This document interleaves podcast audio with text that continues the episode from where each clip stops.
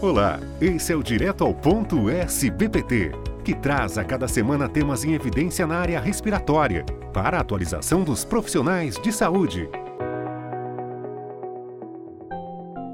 Nosso convidado é o professor Dr. Carlos Robalo Cordeiro, diretor da Faculdade de Medicina de Coimbra e diretor do Departamento de Pneumologia do Hospital da Universidade de Coimbra. Seja bem-vindo, doutor.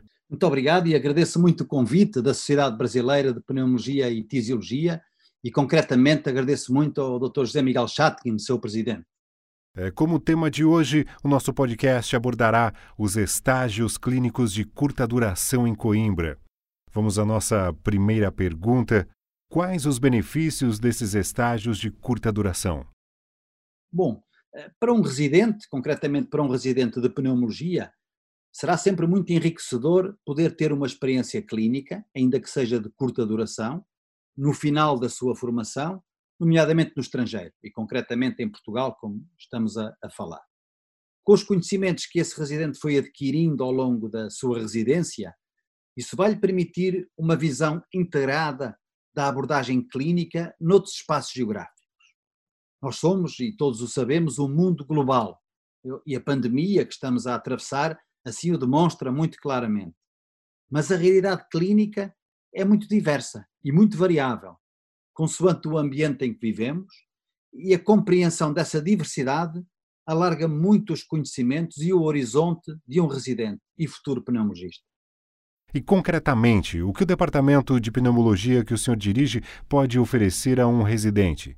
O departamento de pneumologia do Hospital da Universidade de Coimbra é um serviço de referência está inserido num hospital universitário que tem todas as valências médico-cirúrgicas. Isto vai permitir que o residente, na sua passagem pelo departamento, possa ter acesso a todas as áreas de atuação da pneumologia, como as técnicas endoscópicas e pleurais, o estudo completo da função respiratória, a patologia do sono, a alergologia respiratória, a ventilação não invasiva, a reabilitação respiratória, a oncologia pneumológica, entre muitos outros. O serviço é também um centro de referência nacional para fibrose quística e também para patologia intersticial. Eh, e há e temos reuniões multidisciplinares, muito antigas, nesta área do interstício e também em oncologia, reuniões com muito prestígio na nossa instituição. É um serviço onde, para além do ensino, se faz pesquisa translacional e clínica, o que pode permitir também uma integração de conhecimentos com aplicação até de base laboratorial, pois possuímos um laboratório dentro do, do serviço. A nossa experiência e tradição em simulação biomédica é outra mais-valia importante para quem nos visita. Possuímos um internamento com quase 50 camas. Permite também explorar aquilo que de mais sagrado existe na nossa atividade, na atividade médica, que é a relação médico-doente. É fundamental saber estar com o doente. Acresce ainda que nos estágios realizados no verão, e os residentes que têm vindo do Brasil sempre vêm nesta altura, agosto, setembro, se facilita também a possibilidade de participação no Congresso Anual da Sociedade Europeia de Pneumologia. Mas por que Coimbra, doutor? Bem, Coimbra é uma cidade pequena, mas enorme na sua diversidade e riqueza cultural e também na sua muito particular atmosfera académica, com uma forte componente internacional.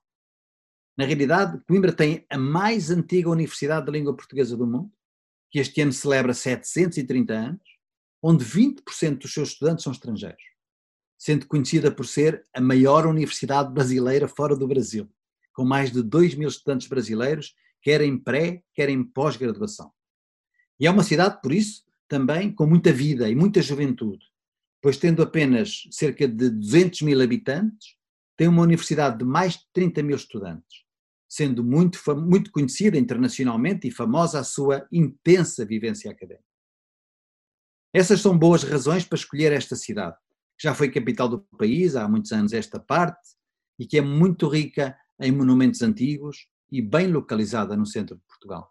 Encerramos aqui agradecendo muito ao Dr. Carlos Robalo pela sua participação e por seu tempo. Muito obrigado. Eu é que agradeço muito à Sociedade Brasileira de Pneumologia e Tisiologia, ao seu presidente, meu querido amigo Dr. José Miguel Chatkin, e cumprimento também e abraço todos os meus colegas e amigos da SPPT. Estarei sempre ao dispor desta sociedade. Muito obrigado. Esse foi o Direto ao Ponto, um podcast da SBPT que traz conhecimento atualizado para você. Fiquem bem e até a próxima semana.